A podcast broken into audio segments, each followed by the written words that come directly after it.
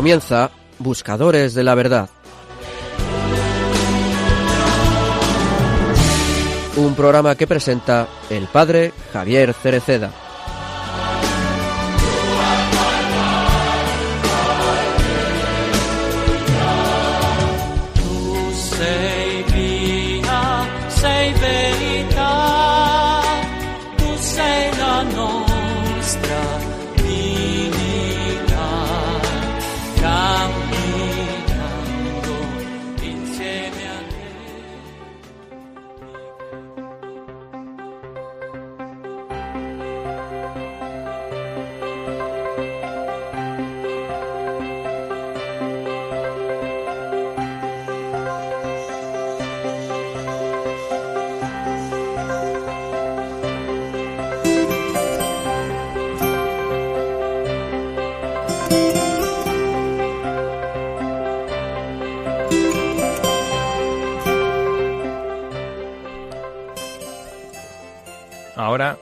Solo hay una cosa que me parece importante.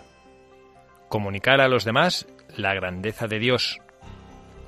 Chillar a los cuatro vientos que sí, que es verdad, que Cristo ha resucitado, que no es una locura ni un sueño, que no es una bonita ilusión que nos hemos ido inventando las personas piadosas para consolarnos del infierno en que vivimos, que la oración es realmente la fuente de la vida sobrenatural, que es verdad lo que dicen los místicos, que la oración entregada en paz es el mejor bálsamo para las heridas.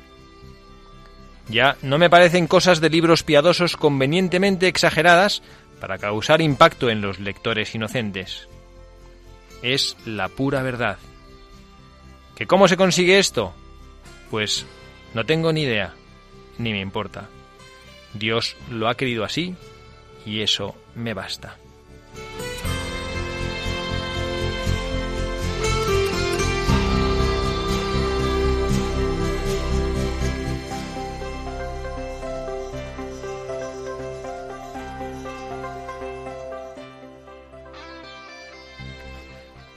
Muy buenas tardes, queridos amigos, oyentes de este programa de Buscadores de la Verdad, en este sábado 9 de julio del año 2016. Ya saben, este espacio, como siempre, de reflexiones en voz alta. El padre Javier Cereceda, a quien les habla, con el equipo de Buscadores de la Verdad. Tenemos esta tarde con nosotros a Carla Guzmán. Carla, muy buenas tardes. Buenas tardes, padre. Bienvenida. Buenas tardes, oyentes. Bienvenida a este nuevo programa de este caluroso mes de julio. Nada, feliz de estar aquí. Y aquí tenemos también con nosotros a don Gonzalo Guzmán. Gonzalo, muy buenas tardes. Buenas tardes, padre Javier. ¿Qué Muchísimas gracias también eh, por acompañarnos en esta tarde, tarde calurosa de sábado. Encantado de estar con vosotros. Y bueno, pues como siempre, con ganas y con ilusión de estar con todos nuestros oyentes compartiendo un ratito de radio en esta radio de la Santísima Virgen María, en esta radio que, como sabemos todos, nos acompaña siempre en la voz de María, esa pegatina preciosa que veíamos entrando al estudio esta, esta tarde, que se veía en la, el dibujo, ¿no? la caricatura de la Virgen María embarazada y un niño pequeño escuchando, pegando el oído al seno de María.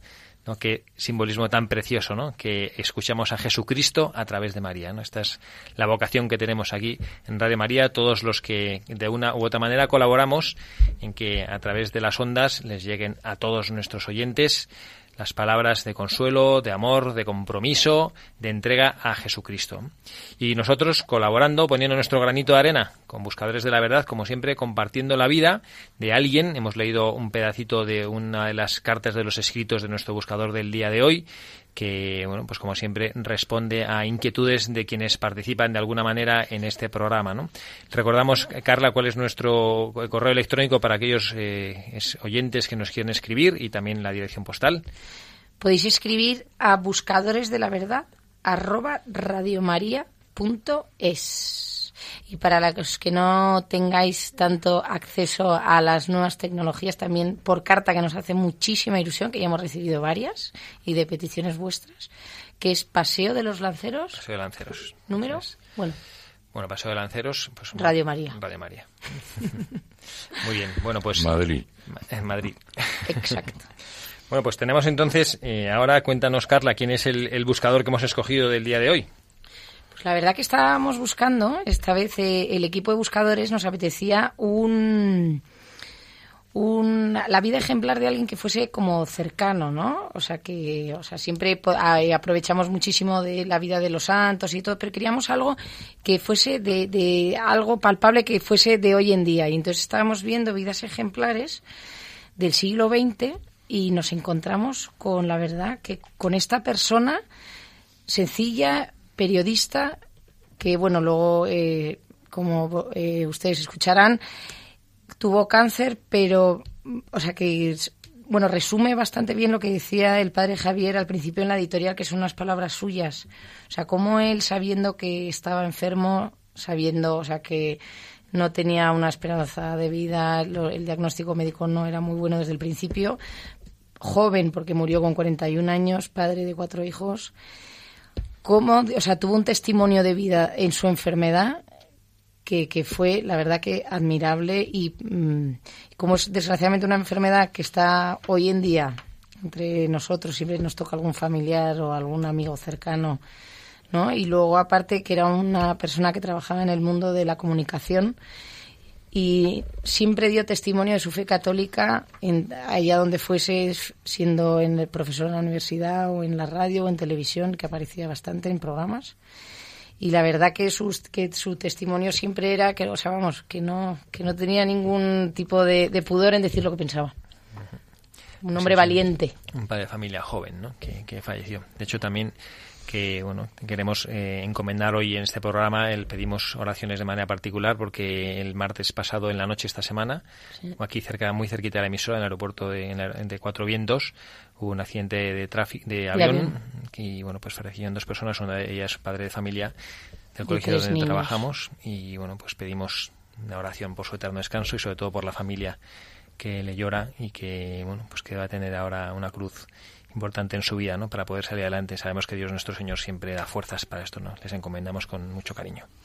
Bueno y volvemos a nuestro programa. Entonces vamos a pedir a, Carla que nos lea el- la biografía de este buscador de la verdad que hemos escogido este periodista este hombre con una visión clarividente positiva atractiva de la vida cristiana y de la relación con Dios nuestro Señor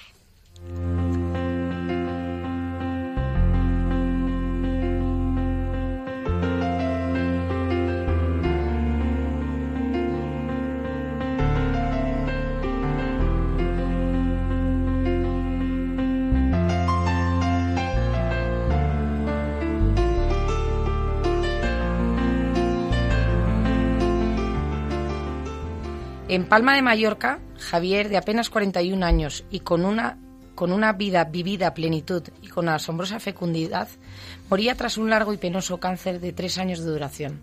Casado y con cuatro hermosos hijos, era un personaje habitual en programas de radio y televisión, donde usualmente era invitado a defender la posición católica no solo por su brillantez, sino por su telegenia y sentido del humor. Era doctor en filosofía pura por la Universidad de Navarra. Los múltiples ángulos de Javier ya lo proyectaban como un hombre con futuro de renombre. Graduado en filosofía por la Universidad de Navarra, de donde él era originario, ejercía la docencia como catedrático de bachillerato en el Instituto de Palma de Mallorca, Baleares, España, donde daba clases de filosofía, ética y antropología cultural. Espe- Especializado en temas educativos, dedicó 17 años a impartir clases de bioética, filosofía y técnicas de estudio, y dando conferencias y cursillos a padres, alumnos y educadores organizadas por el Ministerio de Educación y Ciencia y por entidades privadas de toda España. Además, participaba asiduamente en debates televisivos sobre temas de actualidad relacionados con su especialidad, la bioética, la educación, la familia y otros temas. Su lista de publicaciones para cuando cumplió 40 años era sorprendente por su número y su amplitud temática. Además de su tesis doctoral, que, fue sobre el sufrimiento humano según Santo Tomás, una obra verdaderamente premonitoria, Javier publicó muchos y exitosos títulos. Cuatro años atrás recibió el anuncio que cambió su vida. El maestro activo, experto en karate y boxeo tailandés, apasionado de sus hijos y con una inagotable lista de compromisos y proyectos, tenía cáncer. El mejor, él, mejor que nadie, sintetizó su propia experiencia, camino a la muerte, y el encuentro definitivo en una entrevista concedida a un programa de radio. Más que un diálogo, fue un monólogo, porque el director del espacio se quedó bastante impresionado, al igual que los muchos oyentes que solicitaron copias de su discurso o conversación. El hombre, que sabía que iba a morir, respondía así a la pregunta obligada sobre cómo se sentía.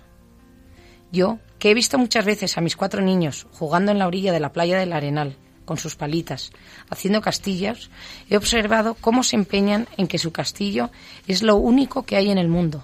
Están absolutamente ensimismados cada uno con su castillo, de manera que si el de al lado se vuelve y le da por casualidad con el pie y le tira una almena, es una desgracia horrorosa. Lloran y vienen diciendo, papá, papá, mira lo que me ha hecho. Es como si se les hundiera la vida y piensas, así somos los humanos. Tenemos la bolsa, Internet, nuestra casa, nuestro trabajo, y nos parece que son eternos, cuando en realidad son castillos de arena que todavía no has terminado de hacer y ya te, se te están cayendo.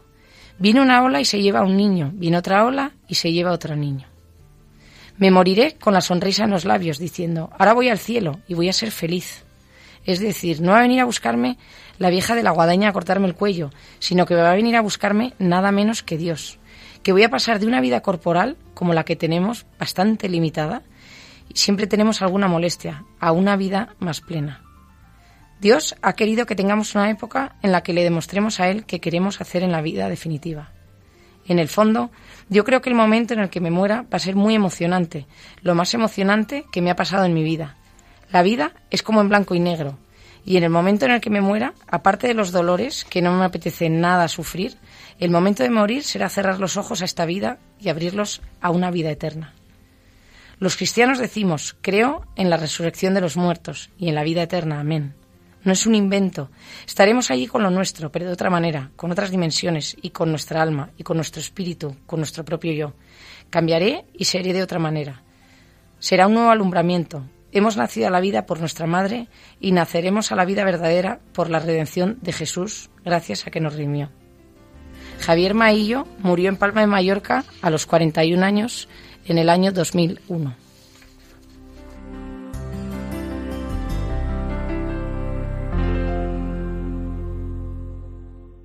Bueno, pues qué plenitud de vida como siempre nos quedamos encantados cuando escuchamos las vidas de estas personas. ¿no? Me ha encantado yo eh, el tema de los castillos de arena, eh, porque es una cosa que yo digo también en la predicación, lo pienso muchísimo. Es una imagen que comparto con él, una visión que comparto con él, cómo nos empeñamos nosotros en la vida como si fuera lo más importante y trascendente, eh, cuando la vida final son como, como castillos de arena, ¿no? ¿Qué cantidad de personas conocemos que dedican tantísimo tiempo, tantísimo interés, tantísimos agobios, tantísimas inquietudes a cosas que, que, pues que, van, a, que van a desaparecer, ¿no? Que, no van, que no son permanentes en la vida, ¿no? Bueno, qué gran testimonio. Además, fijaos que, que me parece significativo que, como decíamos antes, que estamos en este programa de manera especial ofreciendo una oración por esta familia que ha perdido a su padre de una manera tan dramática, ¿no? Que nos surge, para mí, al menos es la primera, la primera pregunta, el primer mensaje para, para buscadores, ¿no? El, el, no sé, no el motivo, ¿no? sino la realidad, porque no es, no hay que buscar motivos ni, ni razones ni justificaciones que Dios nuestro Señor pues no, no, no, nos va a dar porque no tenemos capacidad para comprenderlo, ¿no? Pero la realidad de que Dios nuestro Señor juega con reglas distintas de las que nosotros jugamos, ¿eh? Porque no sé si, si pensáis o, o, conocéis casos paralelos eh, parecidos, ¿no? Yo estoy pensando ahora mismo en don Pablo Domínguez, ¿no? este sacerdote, era rector de San Damas, un sacerdote de una pieza, un hombre fuera de lo común, una luz para la Iglesia en España y Dios nuestro Señor se lo lleva. Este hombre, ¿no? 41 años, eh, que me parece que me perdonen los filósofos, ¿no? Pero doctor en filosofía pura, uno dice, vaya muermo, tiene que ser esa persona, ¿no? Doctor en filosofía pura, o sea, las Me ha encantado porque ¿no? decía que le llamaban eh, para ir a programas así de radio y televisión porque defendía la fe católica además con humor, o sea, que no era el típico pereza, o sea, porque dice filosofía pura y me está imaginando el típico filósofo como con gafas. No tengo nada en contra de las gafas porque los dos que están aquí conmigo llevan gafas, pero no como pereza, serio y, y te imaginas, o sea, no sé, me hubiese encantado. Pero, pero, fijaros, esto, yo vuelvo a esta, a esta idea ¿no? inicial, que Dios nuestro Señor no, no sigue las mismas reglas de juego que nosotros, ¿no? Fíjate, Gonzalo, si tú tuvieras que gestionar, tú fueras el gerente de Dios aquí en España, ¿no? Sí. Y te dice, bueno, a ver, que es que se va a morir Fulanito de tal, mira, se va a morir este sacerdote que es un, un jovenazo de 45 años que se mete en el bolsillo a toda la gente que es capaz de entusiasmar con la fe, o se va a morir este chico de 41 años, doctor en filosofía, que es capaz de defender con ilusión, con alegría, con atractivo la fe, un hombre eh, bueno para los medios de comunicación, ¿tú qué dirías? No, no, este no, este que se quede, ¿no? Me, me opondría, pediría la dimisión. No, pero esa es la eterna pregunta. Siempre cuando, por ejemplo, se muere un joven, un niño, en este caso en el colegio, este padre de familia, que dices, jo, con toda la vida por delante, pero yo creo, o sea, igual es, es mi teoría, pero yo siempre pienso que se mueren porque han llegado a la plenitud de su vida en ese momento. Yo creo que sí, y se mueren para dar ejemplo. O sea, a ver, no es que me interpretéis mal. Pero, por ejemplo, el padre Javier decía, eh, es verdad, el, el padre que hizo, pa- eh, pa- em, ay, ¿cómo se llama? De la última cima. Don Pablo Domínguez. Don Pablo. Pues, pero fue un gran ejemplo porque él al morir, o sea, eh, lo que se llegó a hablar de él se publicó, se escribió, testimonios, y eso a la gente le mueve un montón. O, por ejemplo, yo he, desgraciadamente he vivido casos de una amiga mía que se le murió un hijo eh, pues con ocho años, que dices, qué horror, cómo existe Dios, cómo se puede llevar a un niño de ocho años, tal. Pero ves ese testimonio de esos padres, ¿no? Cómo viven la muerte de su hijo, cómo te hablan de ese niño, los, los amigos, cómo ha tocado esa, cómo ha ayudado esa muerte a la familia, que se han unido muchísimo los hermanos, amigos, padres. Yo creo que, que, que Dios, que no da puntada sin hilo, es, es por algo. Siempre es por, por un bien mayor, por algo, y porque igual ese niño era su momento de plenitud, ¿no? Y, ten- y su misión ya la cumplió. Aquí. Hombre, Es, es, es un razonamiento que es, que, es verdad que, que puede ser que el razonamiento tenga su, su, su justificación, ¿no? Pero, no sé, yo creo que simplemente es que no somos capaces de comprenderlo, ¿no? No somos capaces de comprender los planes de Dios, ¿no? Es verdad. Y, y el día que lleguemos al cielo, hay una, hay una imagen preciosa que a mí me gusta, que cuentan esta historia, ¿no? De, ¿cómo se llamaba? Esto que hacían antiguamente las abuelas, que en una especie de, de tela iban, iban bordando, ¿no? Y que haciendo un dibujo en el bordado, y luego por, por la parte de abajo solo se ve, como si fuera un telar, y por la parte de abajo solo se ven los hilos, ¿no? Y por la parte de arriba Está lo bonito. eh, está lo bonito, ¿no? Y entonces, claro, cuenta la historia que había un niño pues que estaba sentado a los pies de su abuela y veía a su abuela, vamos, yo esto lo- los he visto, ¿no? Que es como una especie de tambor, ¿no? Que un con un marco de madera y en esta y en esa tela pues va- van haciendo el bordado, ¿no? Y entonces eh, el niño veía por veía por abajo y solo veía los, los restos de los hilos y no entendía nada de lo que estaba haciendo su abuela, ¿no? Y, pasaba un día y otro día y al final un día le dice a su abuela, pero abuela, ¿qué estás haciendo tú tanto tiempo si es que mm, al final no se ve más que hilos cortados de colores que no tienen ninguna forma, ¿no? Entonces la abuela le dio la vuelta al, al, al telar ese que estaba haciendo y el niño vio pues el dibujo precioso que su abuela había estado haciendo, ¿no? Yo siento que esto es lo que pasa con la vida, que nosotros estamos abajo mirando y no entendemos lo que Dios hace. Pero desde la perspectiva esta del, del, del ejemplo de los castillos de arena, ¿no? Si uno, no sé, si cualquiera, si tú este fin de, este es de verano, estás con tus hijos en la playa y entonces resulta que, yo que sé, que tu hijo, yo que sé, que está ahí en el, en el mar y de repente, yo que sé, que está subiendo la marea o va a pasar algo o, o justo va, está pasando, yo que sé, el- la máquina que limpia la playa, yo que sé, y tú coges a tu hijo y lo apartas, tu hijo no, le, no entiende, ¿no? ¿Pero qué? Porque lo más importante es como su castillo de arena, ¿no? Y tú sabes que el castillo de arena no, no, no vale absolutamente para nada, ¿no? Y a veces nuestras vidas son eso, ¿no? No digo que no valgan absolutamente para nada, ¿no? Pero es que nosotros nos pensamos que, que- que esto es lo más importante, ¿no? Y bueno, O pues también nos fijamos en cosas que creemos que son importantes y no lo son. Y bueno, lo que, lo que yo digo es que al final es un hecho, ¿no? Y no es. eh, a mí me encanta el, el posicionamiento de este hombre cuando le entrevistaban en ese programa de radio, ¿no? Y que él, bueno, había sido un testimonio excepcional, eh, escucharle a él, ¿no? Y con la frescura con la que hablaba y el equilibrio tan bueno y santo que tiene que haber, no entre, entre la aceptación gozosa de lo que Dios pide y el realismo de que a nadie le gusta morirse, ni sufrir, ni, ni, ni pasarlo fatal, ¿no? Y, y yo creo que esta es la actitud correcta, ¿no? Y bueno, pues esta quizá, bueno, la, la- la- primera enseñanza que nosotros podemos sacar como, como buscadores de la verdad es aceptar que lo que Dios dispone para nuestra vida al final acaba siendo para nuestro bien. No, sí, sobre todo en la entrevista, que yo os lo, lo- los lo he traído, que os la habréis leído varias veces. No, él lo que recalca es verdad. O sea, él dice que cuando le dieron el diagnóstico, él al principio dijo, te- opción A, me amargo, solo pienso en que se me va a caer el pelo, voy a estar vomitando, me voy a encontrar fatal, voy a estar encerrada en un cuarto en tal. O, o lucho alegre, doy testimonio de vida a mis hijos. De hecho, él escribió un libro precioso, La vida con cáncer, porque él decía que le encantaría que sus, o sea, como sabía que se iba a morir, pero que sus hijos el día de mañana, aunque ahora eran pequeños, pero que llegasen a entender por lo que había pasado su padre y cómo había sido la vida de su padre y cómo su padre se había enfrentado a la enfermedad. dando así un testimonio precioso. Pero eh, el testimonio que has dado de, de Javier Maillo, me ha parecido importantísimo el tema de la fe. Desde, o sea, se ve que es un señor que, que, que tiene una fe impresionante. Por, por lo que transmite, por lo menos. En él. Eso es para mí una parte importante de, Sí. de su. Yo creo que este, este es otro tema en el que podríamos hablar como, como, como el segundo mensaje para, de, nuestro, de nuestro buscador del día de hoy. ¿no? El primero es ese, es la aceptación gozosa. eh, gozosa no tiene por qué ser mm, con una extroversión de alegría, de, de- de sonrisa, ¿no? Que también puede ser, ¿no? Yo no sé si habéis visto recientemente aquella imagen que ha dado la vuelta al mundo por internet de una monja carmelita argentina, si no me equivoco, que, que murió sonriendo. Sí. Y entonces yo, yo de hecho no lo había, me lo había escuchado, ¿no? Y decía, yo pensaba, bueno, pues no es una muerta, pues la pobre no sé cómo, no, pero realmente he visto la foto y no parece una mujer que ha fallecido, ¿no? Porque realmente es como si lo hubiera, como una mujer que, que le han dicho algo muy alegre, entonces sonríe y cierra los ojos y ese parece, esa, esta parece la foto, ¿no? Es verdad que hay veces que hay momentos en los que uno, uno puede experimentar un gozo sensible incluso a pesar del sufrimiento, ¿no?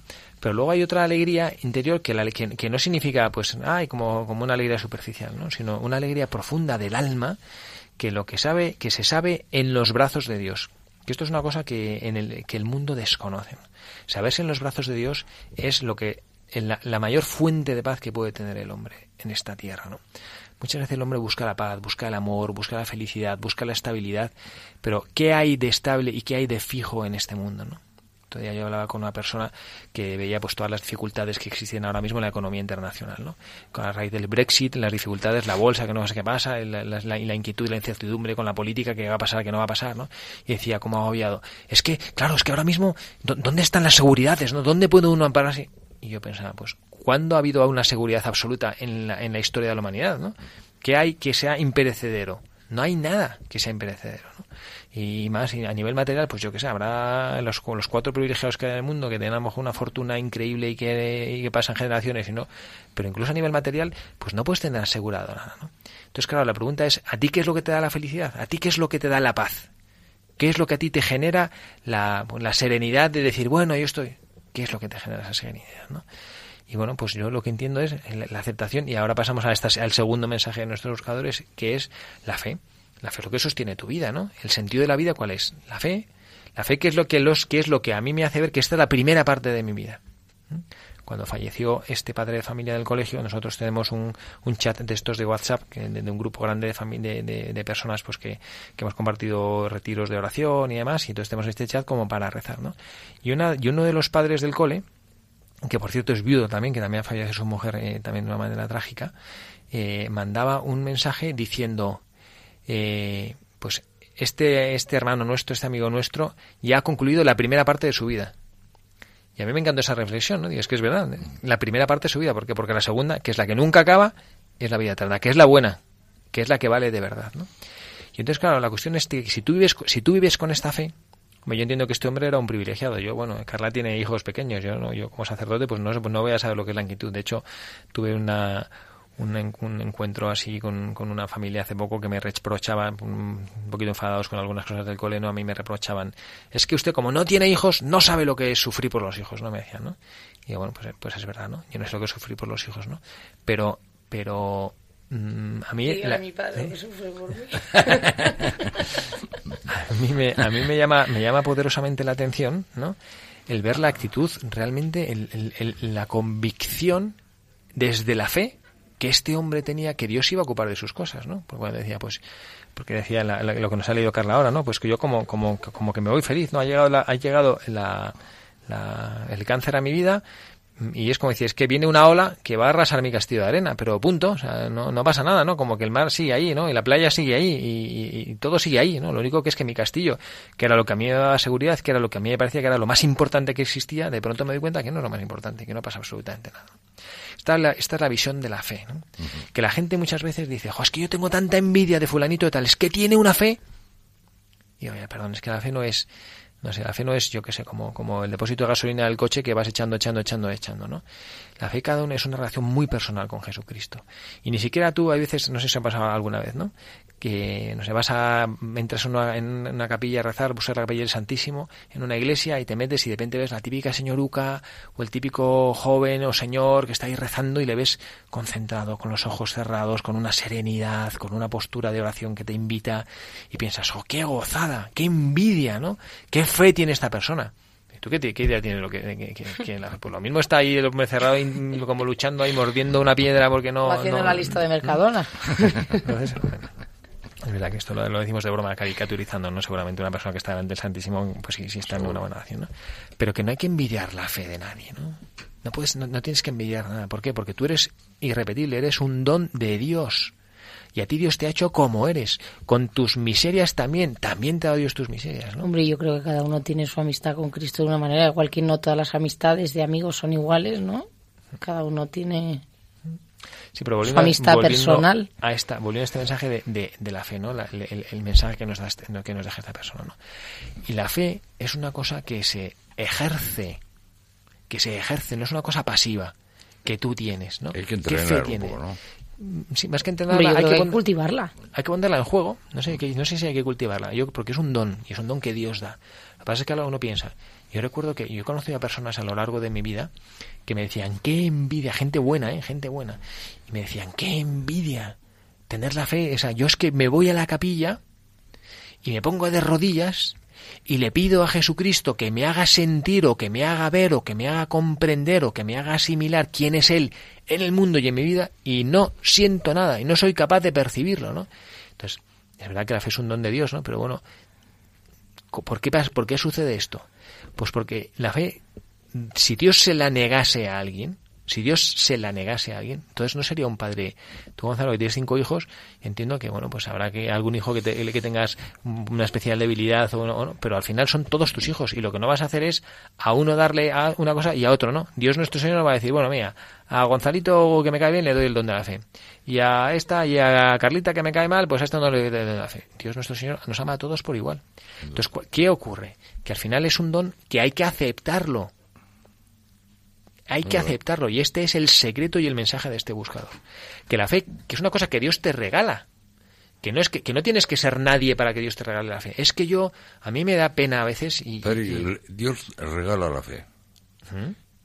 Y luego puede, ¿por qué puede perder la fe luego?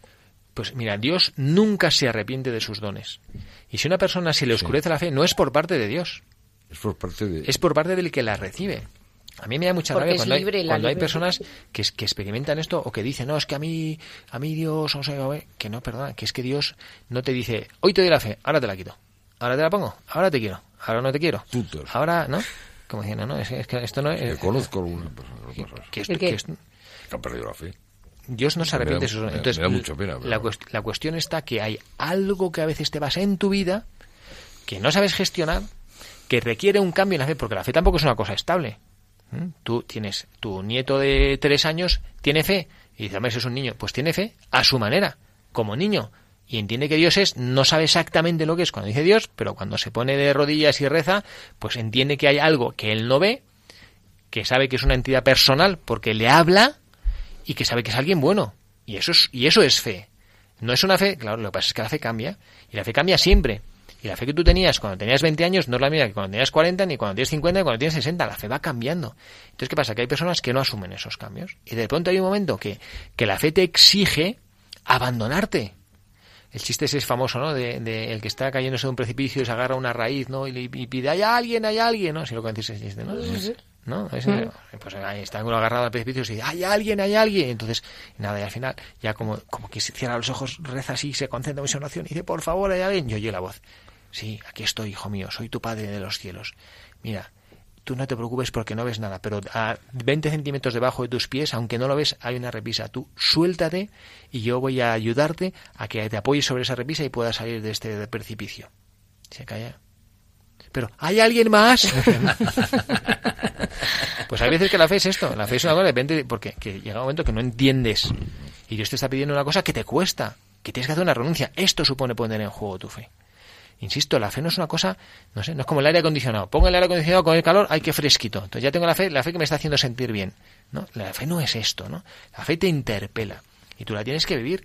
Y hay una relación, igual que tú, que llevas 40 y... ¿Cuántos años casado? 46. 46 años casado, pues en esos 46 años habrá habido momentos cielo, fáciles, habrá momentos difíciles, no ha sido duda. siempre exactamente igual. Y habrá momentos seguro, como todos los matrimonios, porque el que diga que no ha pasado una dificultad es que no es un matrimonio normal. Son, serán dos angelitos que yo qué sé, porque nosotros todos somos hechos de carne y hueso y tenemos nuestras fragilidades y tenemos nuestras dificultades. Sin duda. Y hay momentos buenos y momentos malos. Y entonces, ¿dónde está? Que, hay, que es un problema también en nuestra sociedad actual, que los matrimonios jóvenes no saben y no quieren luchar. Y en cuanto ahí, como estamos en la cultura del usar y tirar, ¿no? Del usar y tirar, aquí tenemos, bueno, pues me bebo una Coca-Cola y aquí tienes un envase de aluminio, que es una maravilla de la técnica, te ve la Coca-Cola y lo tiras a la basura, porque es nuestra cultura usar y tirar. Tú, este vaso de aluminio, te lo llevas a una máquina del tiempo al siglo XIV y tienes aquí un vaso de aluminio y vamos, es que matan por esto, porque qué gozada, qué maravilla, aquí esto nos echa, nos echa a perder. con- nosotros somos a cultura de usar y tirar. De repente, ahí me he cansado de esta chica, ya, o este chico ya, ya no, ya no, ya no tengo maripositas en el estómago. Bueno, que se va, que le den dos duros, a, a buscar a otro, ¿no? Y con la fe a veces pasa esto. De repente llega un momento que la fe te pone en juego, que te exige aceptar una cosa que no acabas de comprender, porque nosotros hemos leído esta historia de nuestro Javier, de nuestro buscador del día de hoy, que es una historia preciosa. Precioso. Pero este tío, ¿qué pensó en los momentos de oscuridad? ¿Qué pensó cuando estaba solo en la noche y estabas en, tu- en la cama tumbado al lado de su mujer y su mujer estaba dur- dormida y él no podía dormir? ¿Qué pensó? Pues seguramente también tuvo su Getsemaní. Y también, tuvo, y también tuvo sus horas oscuras y también sus sus horas de decir, ¿qué pasa? Que él aceptó creer en Jesucristo. A pesar de que no entendía nada. Porque si entonces, si tú lo comprendes, si a ti coge y te hace Dios y te lleva yo que sé a no sé dónde y te hace ver una bola de cristal y te hace ver la vida y te hace ver, "Ah, no te preocupes, que tus hijos van a salir adelante, que tú vas a ir al cielo, que no va a tener tu mujer dificultades económicas ni nada, que todo el mundo va a ropar fenomenal, ah, vale, lo ves todo ya solucionado. ¿Dónde está la fe? La fe es precisamente soltarte, ese de suelta de, suel, madre mía. Y claro, es que esto es complicado. ¿Quién, entonces, ¿quién es el que pierde la fe? ¿En qué circunstancias? O sea, tú piensas coloquialmente, vamos, ¿cuándo pierde alguien la fe? Cuando se muere un ser querido, cuando tiene una enfermedad, cuando tiene un problema material o se arruina, cuando, no sé, momentos donde, donde hay una dificultad y la expectativa que tú tenías de lo que Dios iba a hacer por ti no se ha cumplido. Y entonces, en plan rebelde y en plan yo ahora hago aquí mi berrinche, ahora ya no creo en Dios, ¿no? Entonces la cuestión está, oye, uh, ojito, ¿cómo era tu fe? Era una fe frágil, porque Dios nuestro Señor lo es todo, y la fe en Él es todo, no es mientras me va bien, ¿Mm? como dicen, yo estuve trabajando en México y decía que había algunas algunas niñas guapas de estas que lo que lo único, lo único que querían era formar una familia, estudiaban una carrera que era una carrera era MMC. Eh, que eso hay en Madrid, pero... MMC. Se decía Willy, hermano, siempre. Mientras Mien- me caso. Mientras me caso. Mientras me caso. Entonces, yo tengo una fe de eh, eh, MMB. Es mientras me va bien. Tengo la fe de mientras me va bien. Entonces, cuando me va bien, creo en Dios. De pronto ya no me va bien. Y Dios nuestro Señor, que es el mismo, ayer, hoy y siempre, que no cambia, que no, no se retracta en sus dones, que no se arrepiente, que no se arrepiente, porque a Judas le escogió y hasta el último minuto, sabiendo que le iba a traicionar, le estaba ofreciendo su amistad, que no se arrepiente de sus dones, no te dice, ah, mira, ahora me aparto de ti. Se ha muerto tu mujer, ahora me aparto de ti. Tienes una enfermedad de cáncer, ahora me aparto de ti. Él no es así. Él dice, tienes una enfermedad y estoy aquí, junto a ti. Y entonces la fe está, ¿esto lo acepto o no lo acepto? Esto significa poner en juego la fe. Y no es una cosa estática, que yo me siento como en el Museo del Prado y voy a ver un cuadro, qué cuadro tan bonito, cómo disfruto. Y encima ahora viene alguien y me lo explica, ¡ah, qué gozada! No, no, no, la fe no es así, la fe hay que ponerla en juego, practicarla. Y esto es lo que a mí me encanta de nuestro buscador del día de hoy, que es una persona que en medio de las dificultades, él supo afrontar la realidad, de creer en Dios, como lo hizo el santo Job. Si aceptamos de Dios los bienes, ¿por qué no vamos a aceptar también los males? Esto es de una lógica aplastante, ¿eh? Pero ¿quién acepta los males en la vida? Poquísimos, como nuestro Javier, que acepta, sabiendo que Dios nuestro Señor, que es bueno, lo que él a mí me da, que él lo interpreto como un mal, acabará siendo un bien. Y tampoco es una película, porque yo también pienso en esto. O sea, yo, a mí me ha tocado como sacerdote acompañar a familias y acompañar a gente que, lo- que lo ha pasado mal y que ha perdido seres queridos. Y es verdad que es como muy bonito todo, es como muy bonito hablar de esto, tal. Lo que pasa es que luego viene el capítulo 2, o sea, el momento de la muerte preciosa, las personas que mueren en casi casi diría en olor de santidad, entregados a Dios, tal. Y luego pasa y digamos como que se apagan las luces del escenario y ahí se queda la viuda y pasa una Sí. semana, un mes, dos meses y de pronto ya no hay nadie diciendo Sí, de tal y te quedas ahí solo. Y entonces, La o sea, ya- La vida sigue. Pero Dios sigue siendo el mismo, el mismo. Entonces ahí es donde- es donde hay que luchar.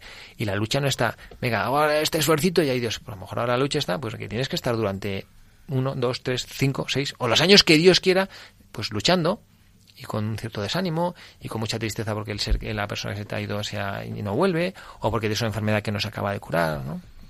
Bueno, pues esto Bueno. es esto es bueno, pues lo que el este es nuestro nuestro segundo nuestro segundo argumento, el segundo que hemos porque cuando usted decía, hay en, una parte de la entrevista que es preciosa, cuando él dice, obviamente cuando se enteró de la noticia, no fue en plan como subidón, subidón, sino que... Y dice, al principio se me hizo muy cuesta arriba el pensar que mis hijos aún eran demasiado pequeños.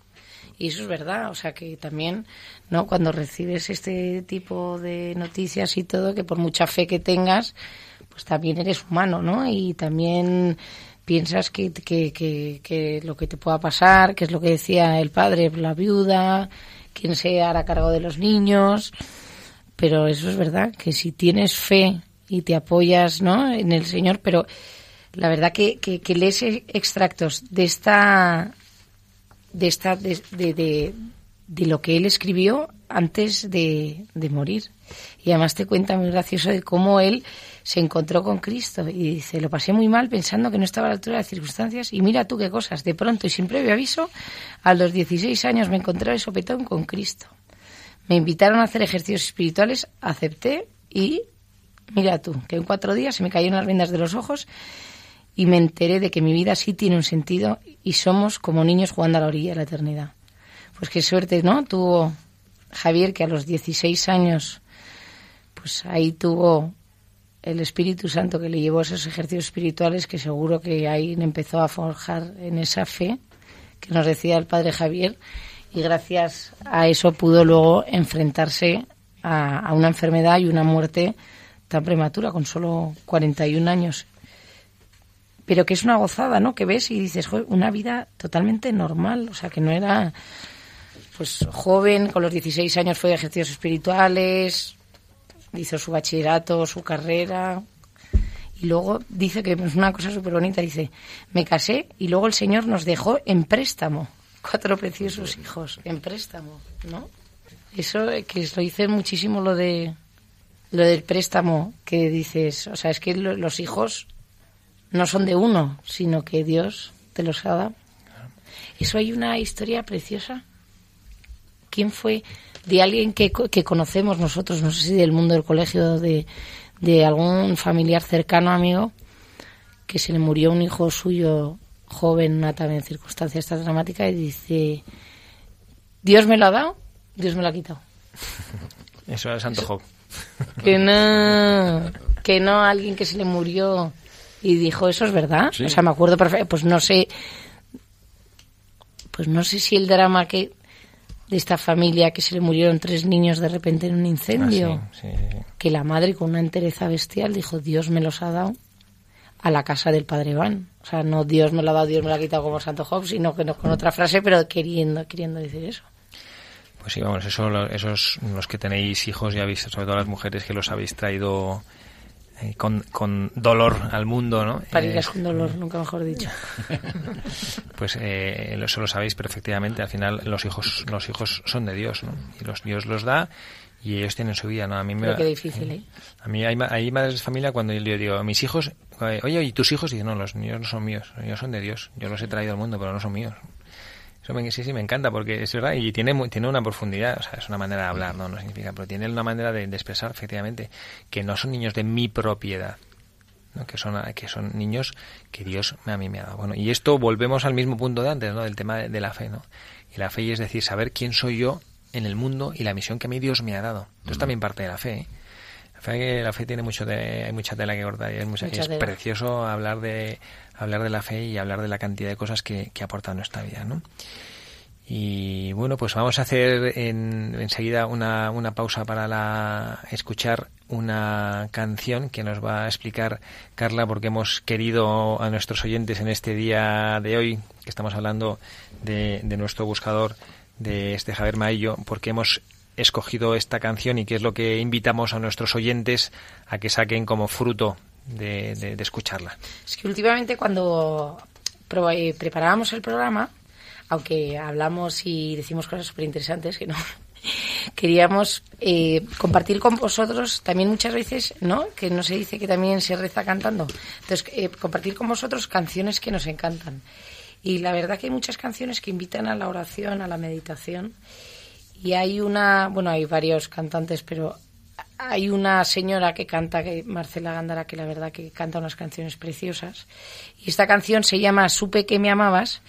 Y la hemos elegido porque es eh, la canción habla de la certeza de saber que Dios te quiere, ¿no? Como cuando decía Javier, me moriré con la sonrisa en los labios diciendo, ahora voy al cielo y voy a ser feliz. O sea, porque sabía que Dios le amaba, le quería y sabía que Dios estaba ahí. Entonces, por eso hemos elegido esta canción y esperamos que la disfrutéis muchísimo y que la escuchéis con amor y acordándoos de este pedazo de buscador de la verdad.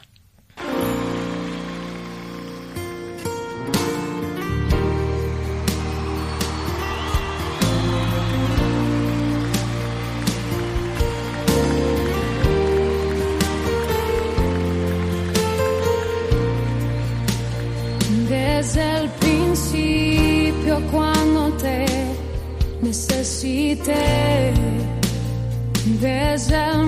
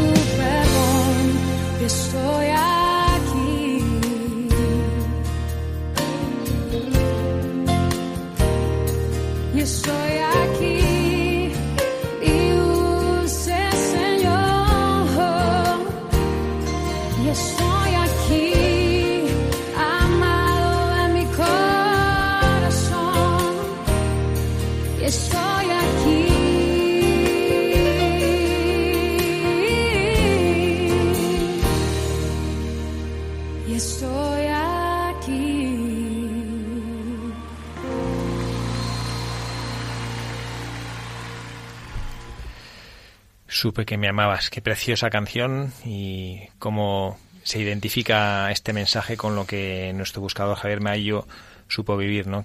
Yo creo que él claramente desde el cielo, si nos está acompañando ahora y está siguiendo nuestro programa, él habrá tarareado esto, ¿no? Porque en ese momento de- del, del diagnóstico de su enfermedad sabía que Dios le ama profundamente. Aquí seguimos con ustedes, buscadores de la verdad, en Sábado. este, en este sábado, don Gonzalo Guzmán, Carla Guzmán y el que les habla el padre Javier Cereceda, compartiendo con ustedes este ratín ya estos últimos minutos de esta tarde de sábado. Queremos recordarles que ya saben ustedes que tenemos como cada viernes primero de mes en Radio María, tenemos nuestra hora santa.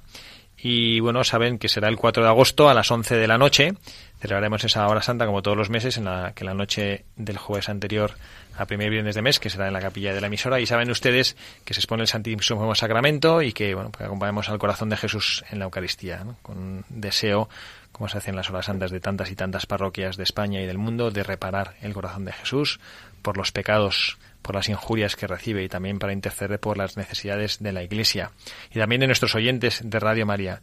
Todos aquellos que quieran eh, pedir alguna intención, que pidamos por alguna intención en esa hora santa, pueden eh, escribir al correo electrónico horasanta arroba radiomaria.es todo junto, hora santa todo junto, hora santa arroba radiomaria.es o también hasta el miércoles 3 de agosto se pueden recibir intenciones para esa hora santa en el número de teléfono 902 500 518. Repito, el número de teléfono para recibir peticiones para la hora santa 902 500 518. Bueno, pues seguimos con nuestro buscador ya con poquito tiempo porque ya se nos, se nos está acabando y la verdad es que hemos disfrutado muchísimo de hablar de esta persona que bueno pues que nos que nos ha dejado me parece un grandísimo eh, y gratísimo sabor de boca no esta vida entregada a Dios nuestro Señor aceptando su voluntad. Tenemos aquí yo tengo una transcripción de esta entrevista radiofónica que le hicieron en, en, en la radio en este programa en el cual él expresaba eh, bueno pues cuando cuando fue diagnosticada su enfermedad eh, pues cómo mmm, supo y esa expresión que a mí me parece también preciosa y que yo pienso también para mi propia vida no lo que tendrá que ser el cerrar los ojos a esta vida y abrirlos a la vida nueva ese tránsito tiene que ser no sé, a mí a mí me parece gozoso. Es verdad que aquí, yo recuerdo que donde estaba Munilla, que hace años también era aquí eh, director de programas aquí en esta casa, en la casa de María, que él alguna vez hablando de estas de estas cosas eh, decía que era el momento más importante de la vida, ¿no? Yo eh, decía el, el, cuando me, cuando alguna persona muere, ¿no? Yo mis padres dicen, uy, este pobre, ¿no? Pues eh, que se ha muerto que como, como, como, que es una muerte rápida, pero que no aparecía, ¿no? Qué bien, qué bien, ¿no? Y decía, y don Esteban les decía, ¿cómo que qué bien? Pero si la muerte es lo más grande que te puede pasar en la vida, ¿cómo que quieren que pasa así rápidamente sin que te des cuenta? Por ¿Sí? el sufrimiento. Hombre, verdad, el sufrimiento, pero a Dios gracias. Es verdad que ahora, hoy en día, la medicina te puede asegurar bastante protección y bastante ayuda para enfrentar el dolor y el sufrimiento, ¿no? Pero a mí me parece una, una, una realidad preciosa, ¿no? Tú fíjate, o sea, decir, ya, está este libro de este, creo que es Jacques Flesch, ¿no? Este libro se titula En cinco horas veré a Jesús que es este hombre que fue condenado a muerte en Francia hace ya no sé cuántos años, ¿no? Y tuvo una conversión, ¿no? Y, y que y realmente él, eh, pues como explicaba este esta realidad al sacerdote, ¿no? Y, y, su, y su convicción al final era no era no era una angustia, él aceptaba eh, su, su falta, eh, aceptaba su pues como el, saber que, que, que, su vida se le acababa y decía, jo, es que en cinco horas veré a Jesús, ¿no? Jo, esto es una gozada, ¿no? Yo desde luego yo lo, yo lo pienso no sé, también es verdad que hay que verse luego en los, en los, zapatos de quien está en esa situación, ¿no? Pero, o sea, toda, toda la vida, ¿qué, ¿qué, facilidad tenemos nosotros en nuestra existencia de lamentarnos por lo que no tenemos o de lamentarnos por lo que dejamos atrás? Y no nos fijamos en lo que recibimos, ¿no? Claro, uno cuando se muere, pues empiezas a pensar, pues no sé, oye, que ya no puedo ir a la playa a hacer castillos de arena, o que no me puedo ir al parque a pasar con mis nietos, o que no me puedo ir a tomar, a jugar a las cartas o al dominó con mis amigos en el bar, o que no, y dice, oye, pero ¿no te das cuenta tú a lo que vas? Al cielo. Por eso digo, cerrar los ojos y a, cuando los abra, veré a Dios, ¿no? Igual que cuando los niños hacen una sorpresa, mamá, mamá, y cierra los ojos, cierra los ojos, y los cierras y cuando, mira, ábrelos ahora, y pin, y ahí está, no sé, la niña que se ha disfrazado, o que te va a hacer un baile, o no. Te imaginas la gozada de, de- como que Dios te dice, cierra los ojos, que cuando los abras me vas a ver, ¿no? Bueno, pues esto también es un, esto es un consuelo, ¿no? Y saber, bueno, que tenemos que, que ejercitar y ejercer y poner en juego nuestra fe de esta manera. Sabiendo que Dios nuestro Señor nos ama profundamente, infinitamente, mucho más de lo que nosotros somos capaces de imaginar. Qué gozada que Dios sea tan grande y no sea como nosotros, que somos mezquinos y que tenemos un corazón pequeñín y por más que amemos muchísimo, al final nuestro amor es un amor de criatura, no es un amor de creador. Él sí es profundamente incondicional y Él sabe darnos lo que nosotros necesitamos. Y esta es la gozada y esto es lo que queremos transmitir, ¿no? Y esta es la alegría que queremos compartir con todos nuestros oyentes, ¿no? De saber que no pasa nada, que puede ser el, mayor miserable. Decía, creo que creo que es algo Agustín que dio una expresión, ¿no? En el momento en el que te des cuenta de que eres el mayor miserable, que eres el mayor pecador, que has hecho muchísimo daño a la gente a la que quieres, en ese momento, si tienes vida, todavía puedes ser santo. Mira, todavía podemos ser santos, papá. A mí me queda menos. Oye, quién sabe. No, pues es verdad. Igual que hemos empezado el programa con alegría, Con alegría. ¿no? Hay que acabarlo con alegría. Como decía este pedazo buscador. Que a mí es que me, me, me, me- me da subidón cuando decía chillar a los cuatro vientos que sí, que es verdad, que Cristo ha resucitado. Es un fenómeno. ¿No? 41 años, cáncer, cuatro hijos, incertidumbre, pensar que será de su mujer, de sus hijos, pero aún así, este testimonio, ¿no? ¿no? De alegría, de fe, de felicidad. No que te dan ganas de cuando lleguemos al cielo, después de haber pasado 200 años en el purgatorio, le va a pegar un, le va a pegar un pedazo de abrazo a Javier y le va a decir lo que he aprendido de ti.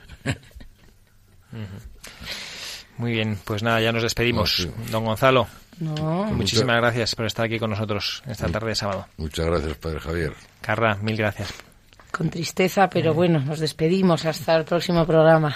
También que les habla el Padre Javier Cereceda, les desea que tengan un muy feliz sábado y mañana domingo, Día del Señor, que nos dediquen un recuerdo en la oración a todos aquellos que luchamos desde donde Dios nos pone en esta casa de María para llevarles mensaje de amor, de esperanza y de paz y de fe.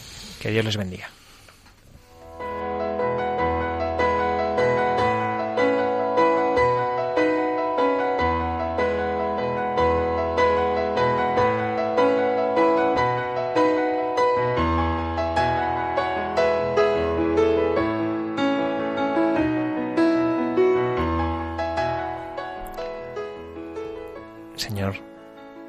Gracias de nuevo por tantas y tantas personas que nos iluminan en el camino de la vida.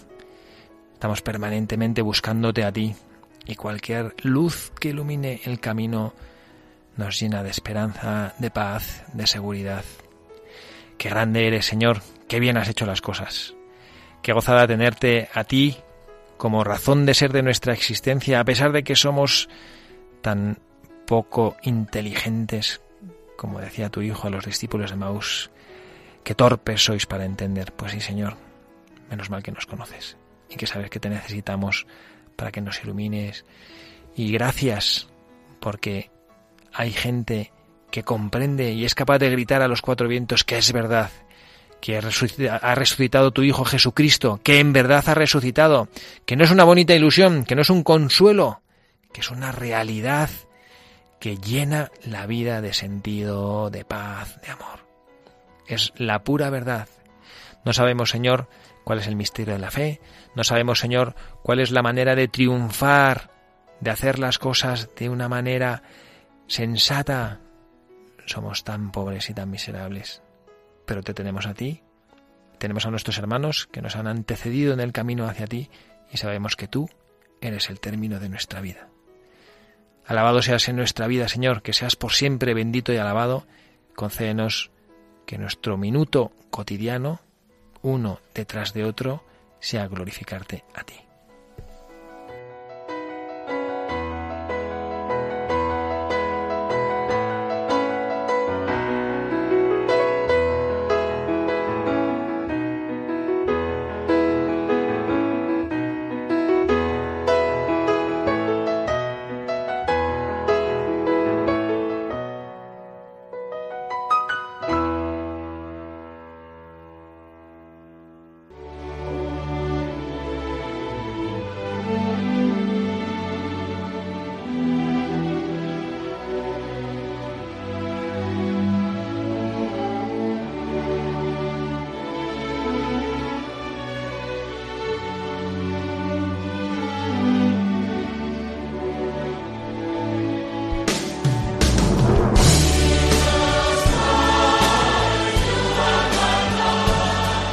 Han escuchado Buscadores de la Verdad.